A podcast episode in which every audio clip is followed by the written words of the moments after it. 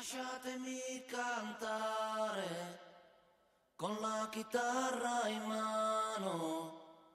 Lasciatemi cantare. Sono un italiano. Hello，大家好呀，又跟大家见面啦。大家好，嗯，给大家拜个早年吧。哎，对，还有一周就过年了耶。对，哎，我们今天还要给大家讲一个意大利的故事。所以讲之前呢，我想问问草莓，就是你去过意大利吗？没有，但是去意大利玩一直是我的梦想，因为我从小就是一个意大利的球迷。是哦，但是我也不知道为什么就一直没有去，一直没有机会。嗯，但我记得你去意大利去过，因为有一段时间嘛，就是参加那个什么 swing dance 活动是吧？对对对，就去玩儿。我大概是在是在二零一五年的时候吧，去过一趟意大利。然后呢，我对这个国家吧就印象特别特别好。怎么呢就？你知道意大利人民那个热情，就是汹涌澎湃。哎，我记得我当时跟我一块儿去的是我另外一个好朋友，也是一个女孩儿。完了，我们俩是同一天从法国巴黎飞那个罗马。嗯哎，结果这两个国家的区别呀、就是让我们一天之内就体验的简直就是淋漓尽致。嗯因为你知道法国人啊，就是还是挺高傲的嘛，就是不太容易接近哈。反正我的感觉是这样子的。然后平常他们也比较冷漠，也不想说英文。啊、对，但是意大利你知道吗？我们一从那个罗马一下飞机，就是那种迎面而来的热情。怎么呢？啊 就当时我们下飞机的时候遇到了一个机场的工作人员，完了呢，我们俩拖了两个特别重的行李，所以我们俩其实挺吃力的，因为手上还有东西，然后背上背着还有东西。嗯，结果呢，这个大哥啊，就这个机场的工作人员就过来了，就自告奋勇说：“来来来，我帮你们俩拖行李。”然后我第一想法说：“你是不是想要钱？你知道吗？就像我们那个有的机场会有那种小红帽托运的那种工作人员。对对对对对，我以为是那种，我就说不用不用不用，哎，我自己来。你看我这种铁公鸡一毛不拔，你知道，绝对不会，绝对不会把这个钱让别人赚到的。但是那个大哥他就根本就不由分说，然后他上手直接就把这个行李，我们俩这行李特别沉哦，就给拖过来了。嗯，我当时啊，你知道我这个警惕度还是挺高的嘛，我就想说，哎，这个人是不是想抢我的行李？你知道，我就开始怀疑他是要使坏。嗯，后来他走着走着，他就一直跟着我们走。后来我发现他真的不是，就是这个大哥，他一边拖着行李，还一边就他特别得意，你知道吗？就他也不会说英文，他就是想显示一下特别开心的那个心情，他就比那个大力水手那个姿势，就把胳膊这样 比起来，然后跟我说，用那种意大利口音特别浓重的英文说，爱。爱 strong strong，我说啊，对对对对对，strong strong，完了他就特别得意，就一路挺乐呵的给我们送到那个坐车的地方了。然后呢？后来呢，到这坐车的地方啊，哎，我就觉得说，哎呀，你都帮我们帮到这儿了，对吧？我肯定是要给你点儿钱呀，或者小费什么的。啊，我就准备从兜里掏钱给他，结果他就摆手，他就说我不要，我不要，就 no no no no no，然后他就他就走了。完了，我站在原地我就懵了，我心想说，那这个人是图什么呢？对呀、我后来就发现他真的就是特别热心，想帮你，他也没有想要你钱或者什么样的意思，他还一路证明了自己非常 strong，对吧？完了 就开开心心就回去哎了，。等一下，意大利不收小费了吗？不收，他们那儿不收小哦费，你也可以给，但是并不是所有人都给的啊、结果你知道吗？就在意大利一下飞机碰到的这一个工作人员，只是我意大利奇遇记的一个开始。嗯，就在那之后的每一天啊，我在那儿大概待了一周的时间吧。就在那儿每一天，我都能在罗马的街头巷尾，或者是一些就是很随机的路人身上，感觉到他们那种喷薄而出的热情。嗯然后就是你知道，意大利人特别喜欢打直球，你知道吗？就他们说话很直接的。他们如果想赞美你，就会直接上来给你从头到脚一顿咔咔夸。我有时候走到路上，你知道吗？就会遇到那个路上的陌生人，就上来就跟我说：“我觉得你长得真是好美啊！你的脸怎么能长得跟天使一样？”让我看了以后都觉得心跳停止，不啦不啦不啦之类的话。我哪受过这种待遇啊？我就一开始我不习惯嘛，就被吓着了。完了，我就想说这是什么夸夸服务，然后这这是不是什么新型诈骗？你知道吗？我就想说你图我什么呢？后来我就发现这些人就什么都不图，他就是热情洋溢的夸你，就觉得说这东西特别好，就喜欢夸人。对，他就觉得说这东西我觉得好，我就去赞美。完了，他咔咔给你夸一顿，他就走了啊，就留我一个人站在原地就懵了，就那种。嗯，完了，我在那儿待了那几天之后吧，就我这个自信啊，就跟火箭一样往上窜，你知道吧？我后来走在这个街上，就走街上，我想说人呢？哎，快来人啊，快夸呀！就是 就开始进入了一个不切实际的阶段。你有没有想过，嗯，你本来就这么美？我我没有，我真，他们真的太能夸人了，呃，就特别善良的这么一个民族，哎，对呀、反正意大利对于我来说，就是个人体验来说，是一个非常神奇的国度啊！我在意大利这些事情可以，哎，我觉得我可以单独开一集给大家唠唠嗑。如果不行，我就去那个人间布洛芬给大家说一集什么欧洲奇遇记之类的。而且你知道吗？中国人啊，到意大利去玩儿，嗯，在吃东西上面呢，肯定不会受委屈，因为意大利本地的那些菜真的是太太太太好吃了。哦，哎呀，我相信大家肯定在世界各地都吃过所谓的什么意大利披萨呀、什么意大利面之类的，对吧？嗯就这些东西很常见。但是你去到意大利的当地吃这些东西，那是非常非常不一样的。你会觉得说，哎呀，我之前吃的那都是个啥，对吧？就很多地方的美食，只有在当地吃才是真的好吃，因为你要用什么当地的这种原料啊、水啊、食材啊，就就打比方说吧，就长沙的米粉，只有在长沙吃才是正宗的。对，对，两个长沙人开始点头。啊，想去吃，嗯，其实我们录制这一期的时候是二零二二年的十二月底哈，然后这一集播出来的时候应该是一月底，快过年了。对，就不知道这个时候呢，出国旅游这块有没有一些新的利好的消息出来？如果有的话，我非常推荐大家，你要是去欧洲的话，一定不要错过意大利这个国家。嗯啊，我特别想去意大利那种地中海边上躺平 晒太阳。对，就非常的惬意啊。好了，我们这个一开头啊，就这是聊了多久？我觉得现在都不用听众投稿了，就我们俩投稿瞎唠嗑，瞎唠嗑能唠二十分钟。不好意思啊，就今天我们俩录制的时候，就情绪有点亢奋，也不知道是为什么。可能是因为你在敲木鱼吧。哎呀，这种你说这种内部梗有没有人大家知道？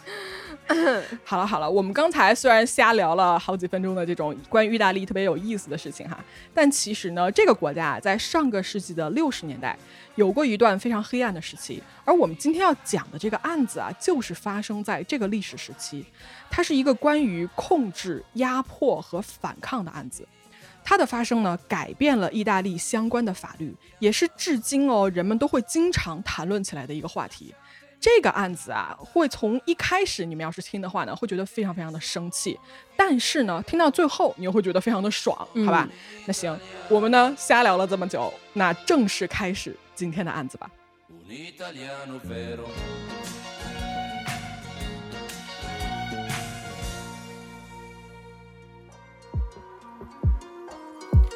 大家好，我是咪仔，我是草莓，这里是黑猫侦探社，一个讲述真实罪案的播客。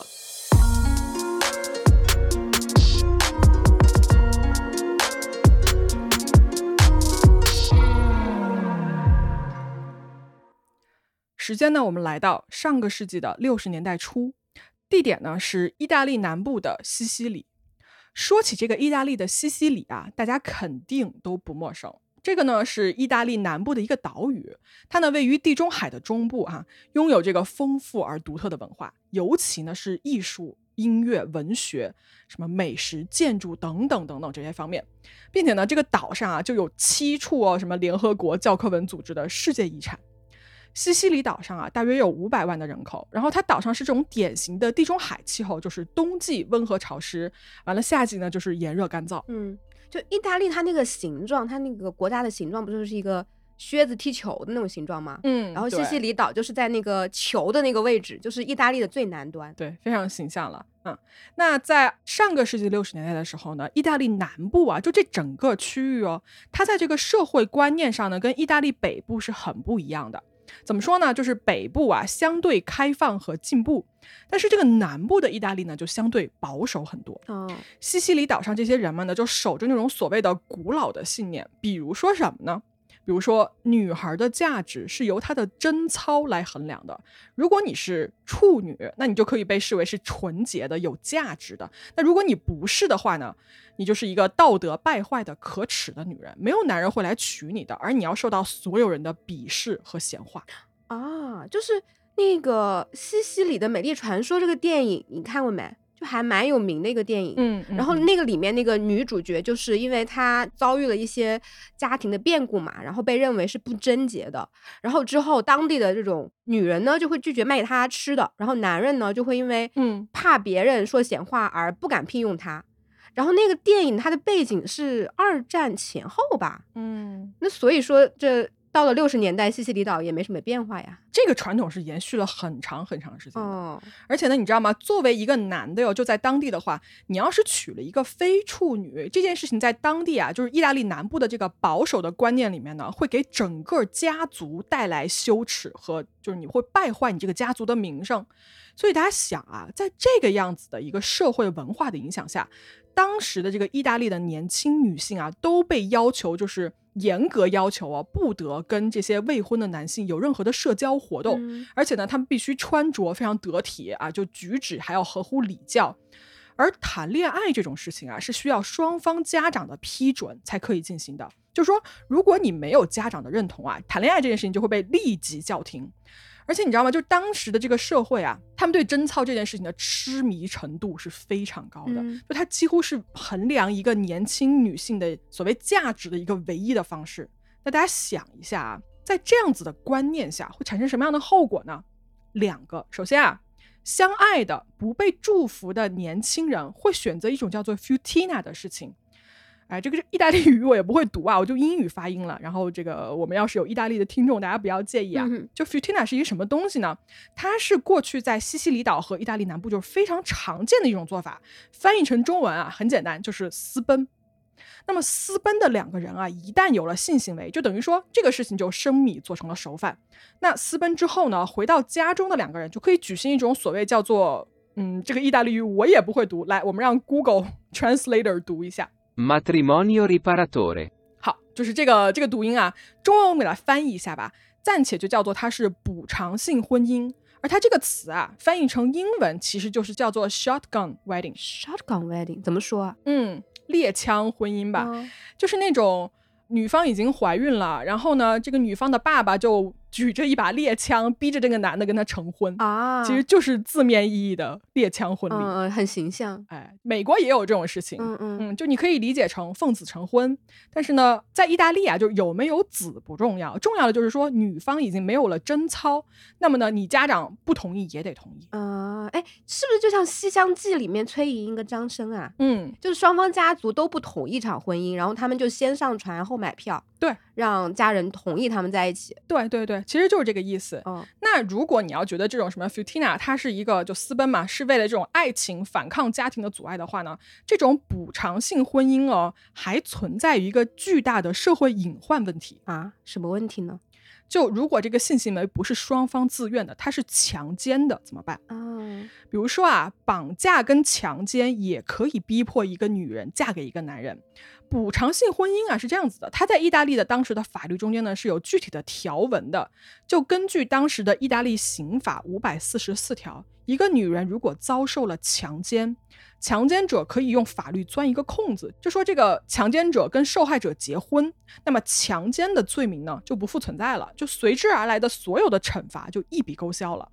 而且更糟糕的是什么？就是被强奸的女孩要背负着所有的罪责跟屈辱，为了挽回家庭的荣誉，她没有办法，就别无选择，只能接受这样子的婚姻。而且呢，没有女孩敢拒绝，因为拒绝啊，就意味着这个人被贴上了所谓无耻的贱人这么一个标签，这是意大利语翻译过来的哈。换句话说，就是说在这样子的这种封建旧俗下吧，就一个女孩没有任何的权利，她也没有任何的被社会给予的一个尊重。我猜来他是写到了法律里面是吗？对，那也就是说，它不仅仅是西西里岛，而是整个意大利都是这样的。没错，就我们之前给大家解释这么多啊，就是想告诉大家是这个案子发生在这样一个背景下，而就是这么一条奇葩的法律哦，它在意大利延续了很多很多年。那好，我们今天的故事啊，就要从这儿开始说起。在这个西西里岛的北边啊，有一个叫做 Alcamo 的城市，它呢是北边临海，然后这个城市的人口大概是四万多人左右。在这个地方啊，住着一家人，这家人呢有一个非常美丽的女儿，她叫做 Franca Viola。插一句啊，我看了一眼 Franca 的照片，她真的真的很漂亮，是那种嗯非常有气质的长相，大家可以去公众号看一眼。对，真的非常非常美，真的是很像天使一样。嗯，当地人呢都知道 Franca 的美貌，也纷纷觉得说，哎呀，这个姑娘长这么漂亮，肯定可以嫁一个不错的人家。那 Franca 她这个家庭条件啊，就是正常人，你知道吧？他们家有一个小的农场，然后呢，靠这个农场的收入呢，来维持一家人的生计。嗯 Franca 有一个比他小很多的弟弟，然后加上他的爸爸妈妈一起，他们这一家人呢，生活的还算是幸福。呃，对了，刚才提到西西里的时候啊，我忘了提一件事情，嗯其实呢，就是著名的西西里的黑手党，这个是在当地广泛存在的一个，而且大家都非常耳熟能详的一个黑帮组织了。嗯嗯西西里岛的这个黑手党啊，它其实是由这种松散的多个犯罪集团共同组成的。而在这个 Alcamo 这个城市里面呢，黑手党也是无处不在。在这个其中啊，就有一个叫做 Filippo Melodia 的人出现了。这个人是谁呢？他呀是西西里黑手党老大的侄子。大家想一下啊，就是黑手党老大家的人，首先钱肯定是不缺的，那么这种背景啊，也给他带来了各种各样的特权。这个叫 Philip 的这个男的呀，就出了名的哦，在这个城里面是横着走啊，嗯非常的嚣张。完了呢，花钱也是大手大脚，他根本就不差钱。而且在这个黑手党里面啊，他很有可能会成为下一任老大的继承人。那么大家想啊，他这个地位，对吧？可想而知。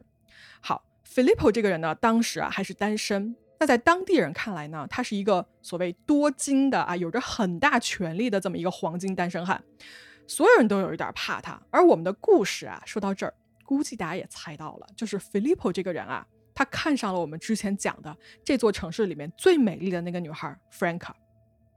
有一说一啊，虽然 Filippo 这个人呢花钱啊大手大脚啊，非常自负又很嚣张，但是呢，他的财力以及他手里握的这个权力啊，确实让大家觉得说，就是确实让当时的很多家庭都觉得说，这个人是一个不错的结婚的对象。嗯在故事发生的那一年呢，Filippo 是二十三岁的年纪，而那一年呢，Franca 只有十五岁。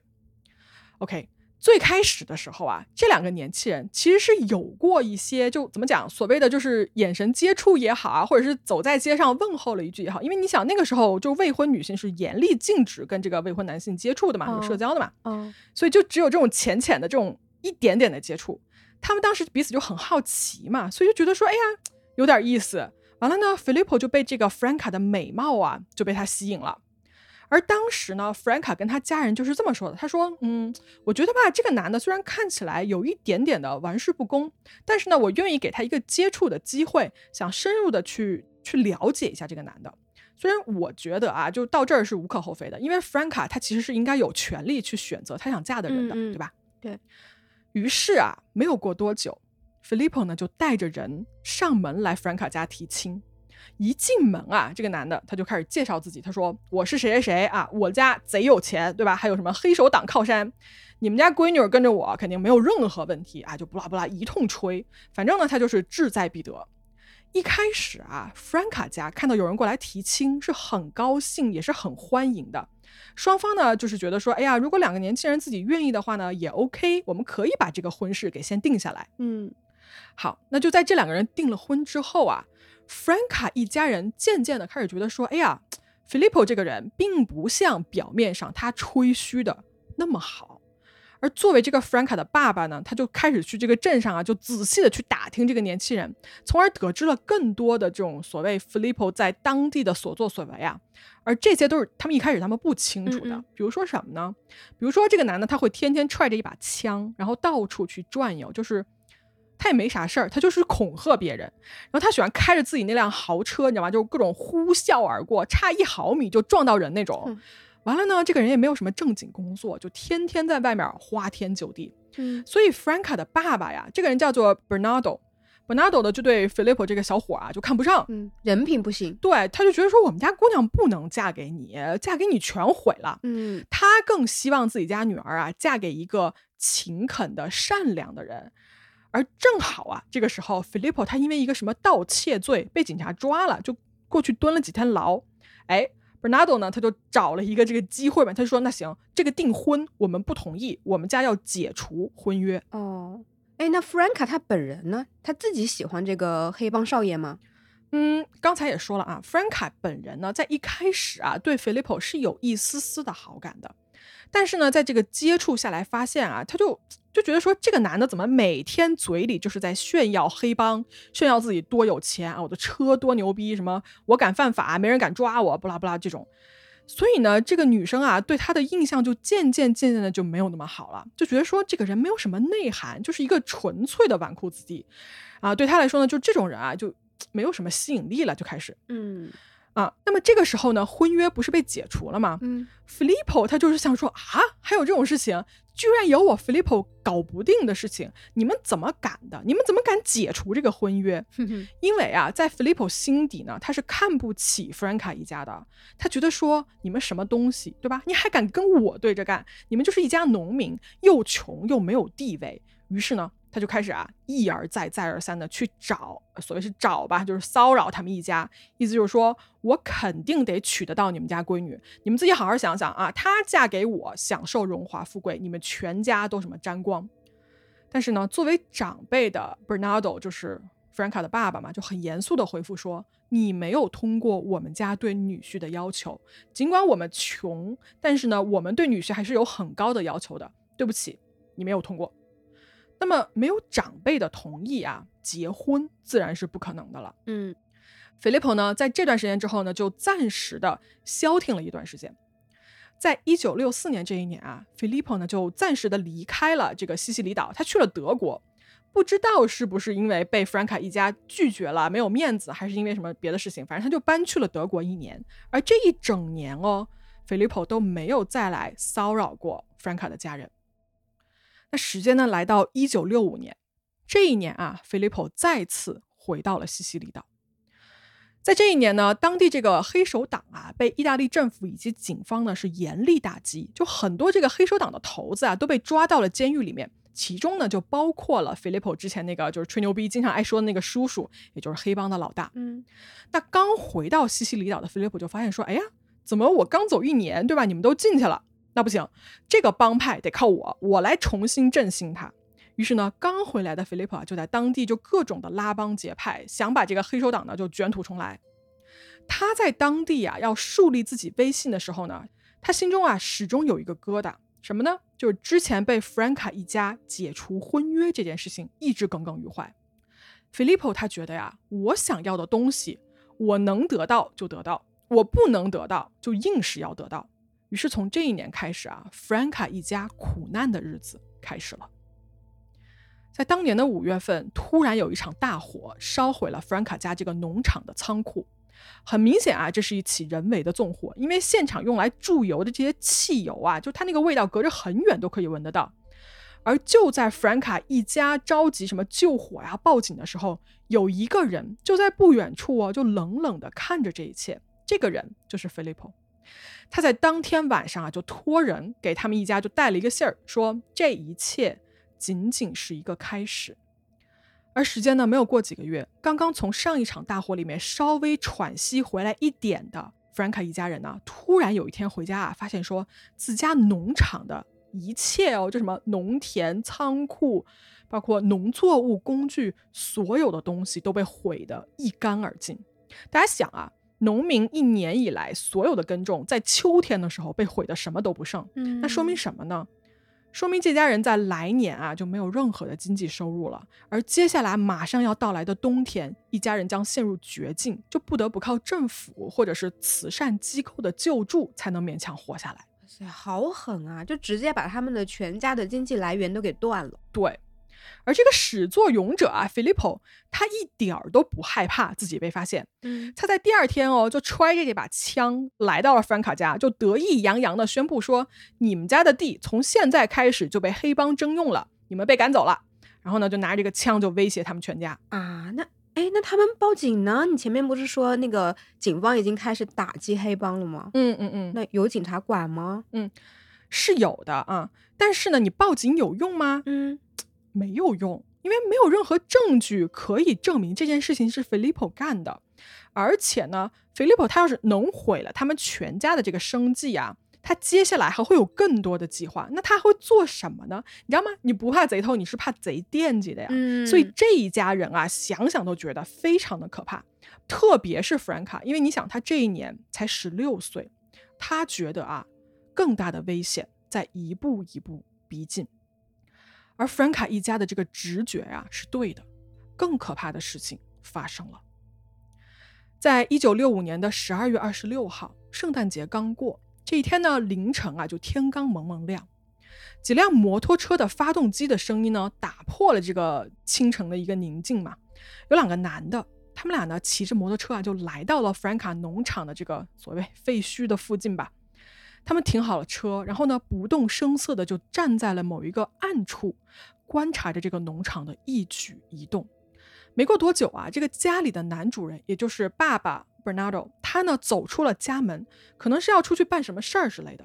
而就在 Bernardo 刚离家没多久啊，这两个暗中观察的人呢就重新发动了摩托车，好像是赶去给什么人报信儿。大约啊过了几十分钟之后呢，突然有几辆车就呼啸一般就开到了 Franca 家的门口。这些车上下来了十二个人啊，蒙面。全身武装，他们呢一群人就强行闯入了 Franca 家，而这个时候在家的呀，只有 Franca 的妈妈、他自己和他八岁的弟弟。妈妈看到这帮人闯进来的第一个反应就是说：“完了，女儿要有危险了。”她呢就立刻啊就尖叫着让女儿快跑。嗯，但是呢，这个妈妈马上就被冲上来的暴徒啊就打倒在地，动弹不得。Franca 这个时候正要逃命啊。结果呢，上来好几个彪形大汉，直接就把他控制住了。不管他怎么拳打脚踢啊，试图反抗，没有任何的作用。他们一路把 Franca 拖行到了门口，准备带上车。而 Franca 这个八岁的弟弟呢，就一直紧紧的抱住姐姐的腿，不管这几个人怎么打怎么踢，弟弟死都不肯撒手。这帮暴徒就没有办法，最后只好把弟弟也装上了车。就这一整套行动啊，非常非常的迅速，也就是几分钟的时间。车门关上之后呢，这几辆车就迅速的疾驰离开。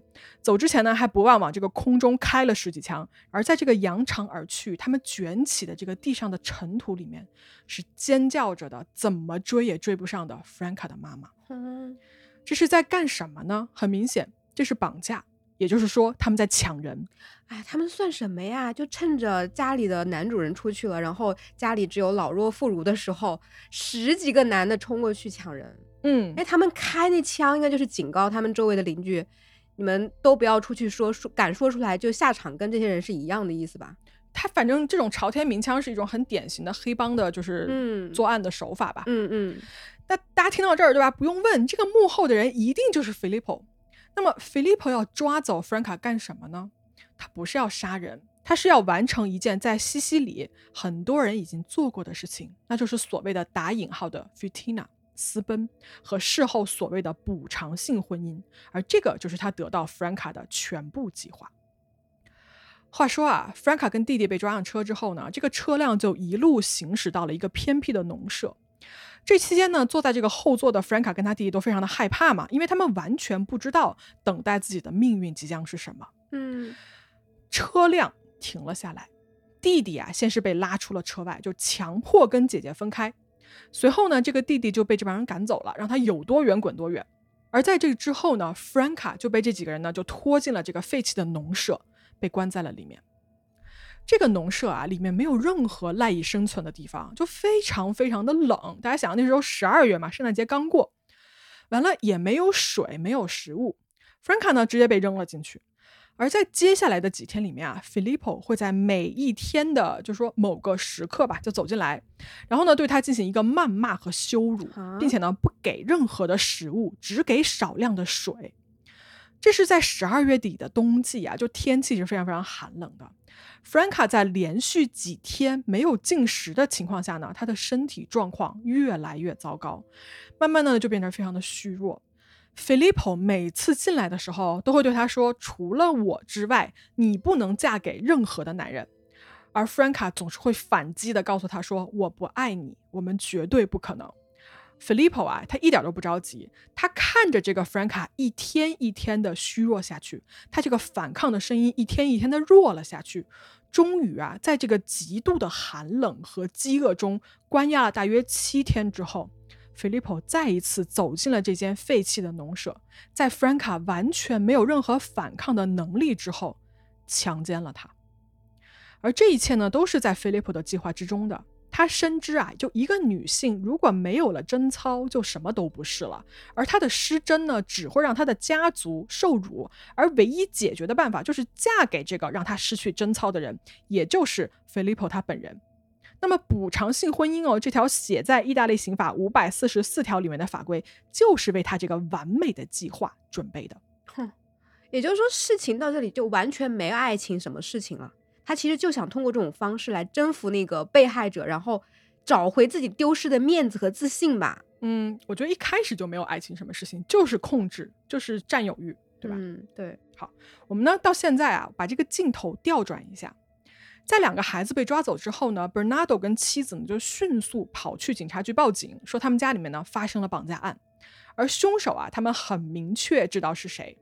警方接到报警之后呢，也很给力哦，因为你想，一个八岁的孩子和一个十七岁的少女被抓，那这个案子其实性质已经很严重了。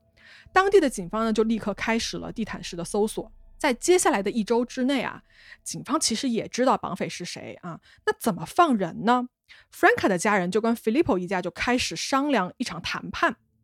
这个时候啊，Franca 的爸爸就假装说：“他说 OK，我呢同意这一场婚事，好吧？你们先把人还给我，万事好商量。”那么两家接上头之后呢，就开始商量说怎么处理嘛。Filippo 就跟这个 Franca 的爸爸就约了个地方，说：“那我们坐下来谈。”他的意思就是说，你的女儿现在人在我手上，反正她得嫁给我，那我们现在呢就坐下来定一个结婚的日期，你看怎么样？Franca 的爸爸，你知道吗？这会儿为了这个女儿啊，可以安全的回来，就肯定是什么都答应嘛。嗯，救人要紧。对于是呢，在一九六六年的一月六号，在 Franka 被绑架关押了十二天之后，两边准备交接放人。这个场景啊，就很像我们看的那种黑帮片。就一边是警察和 Franca 的家人，另外一边呢是 Filippo 跟他那些黑帮的哥们儿。现场这个气氛啊，非常的紧张，一触即发。首先，这个警方就喊话嘛，就说：“哎，你立刻放了人质。”然而这个时候呢，Franca 并没有出现，对面站的是一堆也是全副武装的黑帮分子。而突然间啊，人群中一阵骚动，Filippo 啊，把这个已经差不多奄奄一息的 Franca。挡在了自己的面前，做了一个人肉的盾牌，同时呢，手中的枪还指着他的头。警方纷纷，你就看到这个场景嘛，就纷纷拔枪，就对着这个 Filippo 就准备射击。而在这个时候啊，Franca 就对着警察喊说：“你们不要开枪，放下武器，先放下。”看到 Franca 为自己说话。Filippo 呢，这个时候非常满意的就点了点头，他内心就觉得说，哎，果然，对吧？这个女人已经被我驯服了，她舍不得我死。好，他对这个 Franca 的反应感到很满意之后呢，他就把这个虚弱的十七岁的少女啊，就还给了 Franca 的父亲。而当 Franca 就倒在他们家人的怀里的时候，警方一拥而上，对 Filippo 实施了一个逮捕。而此时的 Filippo 啊。完全哦，他一点儿都不慌，他露出了一个轻蔑的笑容，甚至还问旁边的人要了一根烟，故作潇洒的呢就在那儿抽起了烟。因为呢，这个时候啊，Filippo 觉得说你们警察抓我也没用，他的目光啊就看向了对面的 Franca，他在等 Franca 的一句话，那就是他愿意嫁给他，他愿意为了修补他家族的名望而成为 Filippo 的妻子。因为此刻她已经是一个没有贞洁的女人了，他们可以立刻结婚，而这个 Filippo 没有犯任何的罪。哼哼。那么在这个时刻，所有人啊都看向了 Franca。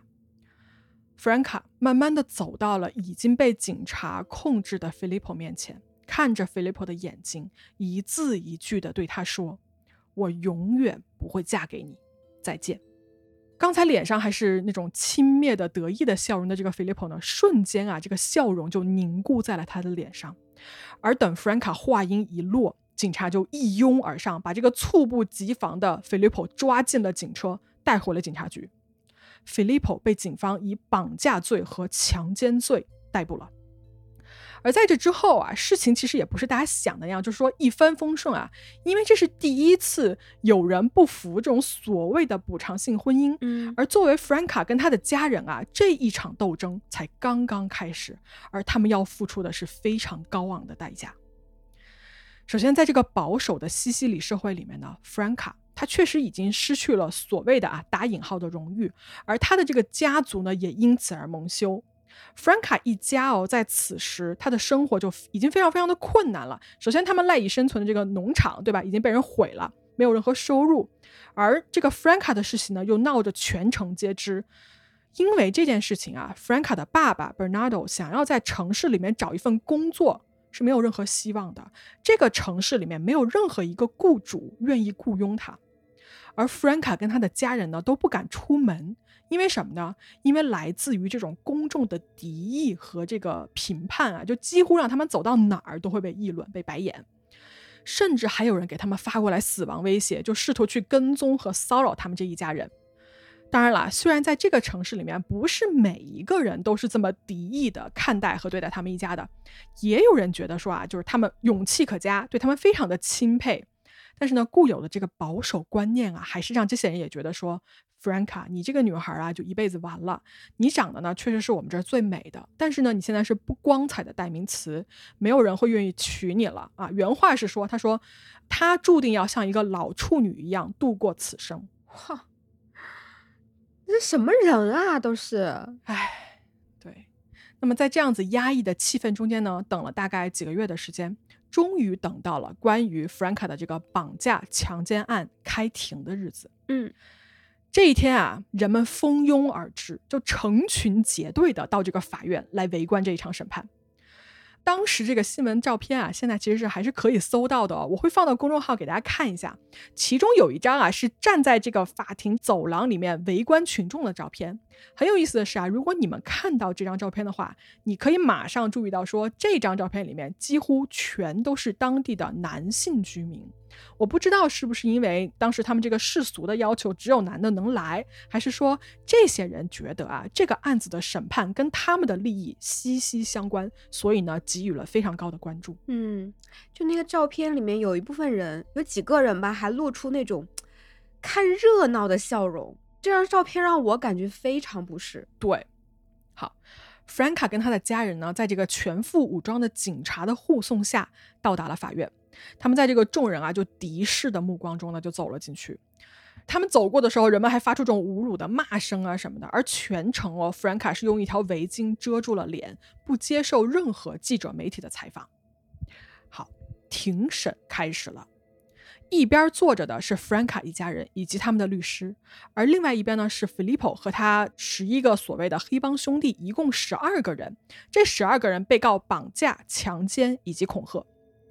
Filippo 啊，这边非常非常的放松。他们十几个人呢，你知道被告是站在一个就是铁的那种栅栏后面的嘛？嗯，这十二个人哦，有说有笑，抽着烟，然后满脸就是那种鄙夷的看着对面 Franca 一家。嗯，好，当庭辩论开始了。Filippo 的这个辩护团队啊，就对法官说：“他说，法官大人，首先这个案子的性质就错了。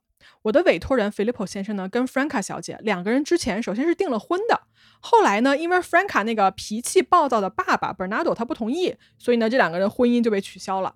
但是呢，他们俩是真心相爱的呀，啊，为了在一起，他们俩就去私奔了，也就是所谓的 futina，对吧？这个词儿。” Franca 是自愿跟 Filippo 走的，完全没有人拦着他啊！我们根本没有绑架过任何人，这事儿吧，就是小两口自己决定的。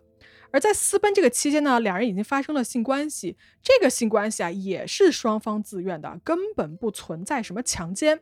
总而言之啊，就是我们没有错，整个罪名呢都是对方那边瞎编的。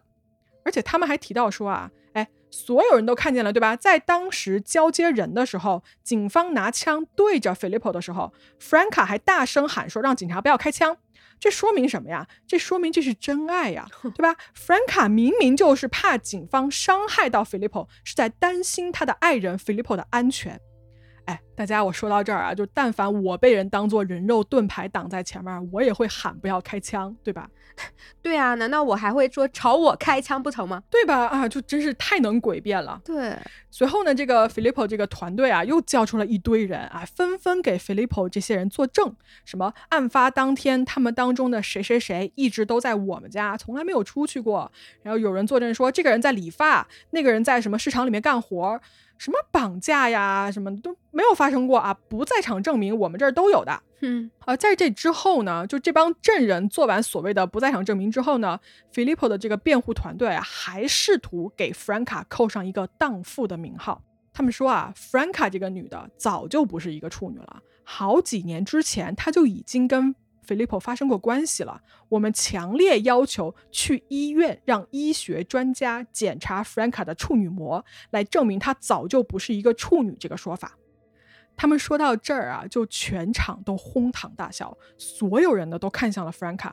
就这些笑的人啊，他们心中那个所谓的放荡的女人的一个印象呢，就得到了一个公开的印证。而此时啊，作为被告的十二个人，就你知道还是抽着烟，然后互相开着玩笑啊，一副非常玩世不恭的样子。当然啦，这个无理的要求在法院是当时立刻就被拒绝了的。嗯，那好，Filippo 的这个律师团队说完了之后呢，现在轮到 Franca 上场了。Franca 坐在证人席上，非常冷静客观地描述了当时的情景。他说：“首先，这绝对不是一场事先计划好的所谓私奔。我在被抓走的十几天里面，受尽了折磨和屈辱。我所经历的一切都是被强迫的，而不是我自愿的。而我，Franca Viola。”从过去、现在一直到将来，我不曾爱上过，也绝对不会爱上 Filippo Melodia 这个人。他对我犯下的是强奸、绑架和恐吓罪，我需要得到法律公正的审判。而坐在这个证人席上的 Franca 呀，也无法避免的就会被人问到嘛，就说：“你为什么要违背这个传统？为什么你不接受补偿性婚姻？你难道不怕所谓的失去荣誉，不怕让你家这个蒙羞吗？”Franca。非常认真的回答说：“我不是任何人的财产，没有人可以强迫我去爱一个我不尊重的人。真正失去所谓荣誉的人，是那些做了坏事、加害于别人的人，而不是被害者。”说得好，说得真好。嗯。这一场审判啊，一直维持了数天的时间，就庭上争辩得非常激烈，而当地的人呢，对这个案子关注度也很高嘛，现场也围满了这些媒体。然后在现在哦，你可以查到当时的这个众多的媒体的报道里面啊。尽管在当庭弗兰卡已经尽力在表达自己的想法和他想达到的目标了，但是这些记者们在写稿的时候，对弗兰卡的形容一般都是什么温柔啊、苗条啊、漂亮啊等等这些词语，其他的事情提及的非常非常的少。嗯。那么，非常多的媒体呢，都站在了这个 Franca 的对立面。他们觉得啊，女人一个女人来对抗如此根深蒂固的传统以及法律条文，简直就是不可能的事情。当年啊，《纽约时报》甚至对这件事情的报道取了一个非常傲慢的标题，叫做 “No admirers call on Sicily's Franca”，就是没有崇拜者会去召唤西西里的 Franca。嗯，就简单的翻译，应该就是说 Franca 成了一个。没有人要的女人嘛，是吧？这个意思是吗？就是这个意思。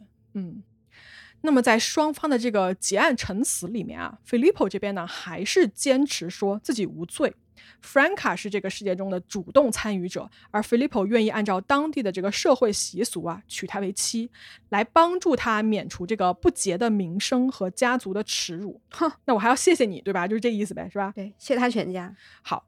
Franca 的律师啊，在他的结案陈词中说，他请求法官对每一个被告都判刑，以此呢向社会大众证明啊，暴力是不应该被鼓励的。而作为主谋的 Filippo 应该至少要被判二十二年十个月的刑期，以还给 Franca 一家应有的公正。在这个审判来到的第七天啊，当天晚上的五点，法官们做出了当庭的判决。这一次审判的结果呢，将成为整个西西里岛和意大利社会历史进程上的一个转折点。法官宣布，Filippo Melodia 因为绑架罪和强奸罪被判处十一年监禁，而其他的十一名同伙中，其中七个人被判刑四年。这个判决一出来啊，法庭上的人全都非常非常的惊愕，他们简直啊就不敢相信自己听到了什么。法庭上之前还在那儿说笑啊、抽烟的那些被告，就顿时哦脸上都失去了血色，因为他们万万没有想到自己居然会被定罪。嗯，也给这个法官点赞。我觉得这个法官他能做出这个判决，估计也是顶着很大的压力的。嗯，甚至是有黑手党可能威胁到他生命安全的一个这样的背景。嗯，有可能哈。嗯，对。在这之后呢，Filippo 就提出了上诉。而与此同时啊，他还有个家族嘛，就他那些家人什么的，嗯，他们就觉得说啊，没事儿啊，Filippo 很快就可以跟 Franca 结婚了。那么按照这个法律，对吧？那结完婚，不管你们给他判了什么刑，他都可以无罪释放了。而 Franca 的爸爸 Bernardo 就坚决地说：“说我的女儿绝对不会嫁给 Filippo，他有自己的梦想，他已经在学习打字的技能了，将来他可以自己谋生，不需要靠婚姻来证明自己的价值。嗯而外界对这个判决的反应啊，就是褒贬不一。舆论呢就开始渐渐哦就导向，就有人提出来说，Franca 的勇气和坚定的决心啊，值得所有人敬佩。嗯，当时在一个意大利就是当地的一个电视台节目里面呢，就弄了一个小组讨论。然后呢，当地这个男人啊就一致觉得说，Franca 这个人吧啊，确实是表现出了极大的过人的勇气。但是就我们个人而言啊，没有人有同样的勇气敢去娶她。想想说，你们真的是想多了，好吧？谁要你娶啊？就是你看看你自己，对呀，这没有勇气还敢说？而且我看现场那些照片里面，就没有一个男的能配得上她，好吗？都他妈的不配。就是，哎呀，Filippo 呢，在一九六七年的七月上诉，他这个上诉啊是取得了一定的成功的，他的十一年的刑期呢被减到了十年。但尽管如此啊，他还是因为自己犯下的罪行被关进了大牢。Franca Viola，她成为了第一位意大利历史上拒绝嫁给强奸犯，并且用这种行为来保护所谓家族荣誉的女性。嗯而 Franca 后来怎么样了呢？嗯虽然赢了官司，她之后的生活变成什么样了呢？一九六八年的十二月四号，这是一个天气非常晴好的星期三。这一天的黎明时分啊，二十岁的 Franca 捧着一束漂亮的手花，她的脸上覆盖着白色的面纱，身穿着白色蕾丝和缎子做成的美丽长裙，在众人祝福和羡慕的注视中，Franca 缓缓地走向教堂那一头的台上，而在那边等着她的是她小时候的青梅竹马，二十五岁的 Gusip Rossi。这是一场小而亲密的婚礼，只有最亲近的家人和朋友被邀请参加。Gusip 跟 Franca 呢从小就一起上学，之后呢因为搬家的缘故啊就失去了联系。在 Franca 这个案子弄得人尽皆知的时候，Gusip 找到了他，并且呢从头到尾都一直非常坚定的支持着 Franca。两人在这个过程当中呢就萌生了爱意，而最终呢 Gusip 向 Franca 求婚，Franca 欣然同意。于是呢，就有了我们刚才婚礼的那一幕。这一对新婚夫妇啊，收到了来自当时意大利第五任总统 Giuseppe Saragat 以及呢时任总理送来的礼物。而当时的这个意大利的交通部门啊，也送给了他们俩一个月的免费铁路旅行来作为礼物。另外呢，在婚礼后不久啊，当时的教皇啊 Paul 六世也私下接见了这对夫妻。嚯，这个规格也太高了吧？就教皇和总统都纷纷的公开表示了对 Franca 勇气的这个声援和赞赏，并且呢为这对夫妻送上了自己的祝福。嗯，很像那种童话故事里面最后的那种 happy ending。对，那另外那个小瘪三呢？那个黑帮小瘪三呢？嗯，大家如果要问 Filippo 这个人怎么样了的话啊，他在服刑了十年之后被刑满释放，在整个服刑的过程中啊，他从来没有对自己犯下的罪有过一丝的忏悔。而在自由了之后呢，他也没有再回到西西里岛，而是在意大利北部的一个城市呢，就找了一个修车的一个修理工的工作。那么，在一九七八年的四月十二号这天晚上八点半左右，喝得醉醺醺的菲利普啊，正准备从这个酒吧离开，而这个时候啊，酒吧的门口出现了两个陌生的男子。也就是在几秒钟的时间之内，其中一个男的呀，就端起了手中这个猎枪，对着 Filippo 的胸部开了两枪。他应声倒地，当场死亡。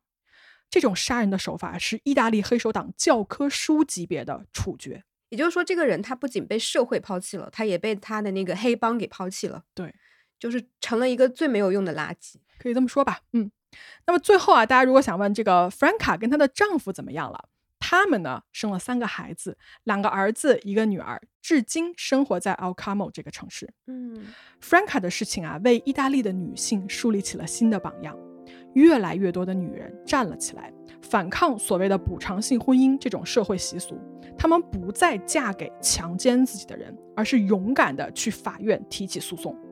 整个西西里岛的年轻女性啊，就开始渐渐打破沿用了几个世纪的旧传统，而这个过程是艰苦和漫长的。我们之前说的那条就支持补偿性婚姻的所谓的意大利刑法五百四十四条，它最终是在一九八一年的八月才被废除。而与此同时被废除的还有他们法律中间所谓的什么名誉杀人、为名誉什么遗弃新生儿等等不合理的法律条文。嗯二零一四年，六十六岁的弗兰卡被时任的意大利总统 Giorgio Napolitano 授予了意大利共和国勋章的荣誉称号，以奖励他为意大利妇女解放做出的有力的贡献。在被问及为什么当年要那么做的时候弗兰卡回答说：“你们不用说我有多勇敢，我只是做了我认为对的事情，就像现在的每个女孩都会做的那样，我听从了我的心声。” Franca 这个事情啊，在很多的这个电影跟书籍里面都有被专门的拍下来和写下来。一九七零年，有一个意大利导演啊，就叫什么 Damiano 啊，他创作了一个电影叫做《最美丽的妻子》，讲的呢就是 Franca 的事情。而在二零一七年，根据 Franca 故事改编的十五分钟的同名电影，也入围了很多电影节的决赛名单。嗯，哎，我觉得 Franca 在法庭上说的那段话真的很好。嗯，就他说，真正失去荣誉还有失去尊重的人，是那些做了坏事、加害于别人的人，而不是被害的人。嗯就是因为我们在做那个未成年人的这种防性侵知识普及的时候，其实就讲到了嘛，就是说万一遭遇了性侵害该怎么办的时候，最最开头我们会强调说，遭遇这种性侵害或者任何的侵犯，跟一个人的他的相貌也好，他的性别也好，穿着也好，他的性格啊，他的家庭情况也好，都是没有关系的，也不是因为他们不够勇敢、不够聪明或者不够小心，嗯就是因为坏人他做了坏事，所以最终的话得到惩罚还有谴责的肯定是坏人，不是受害人。对，嗯没错。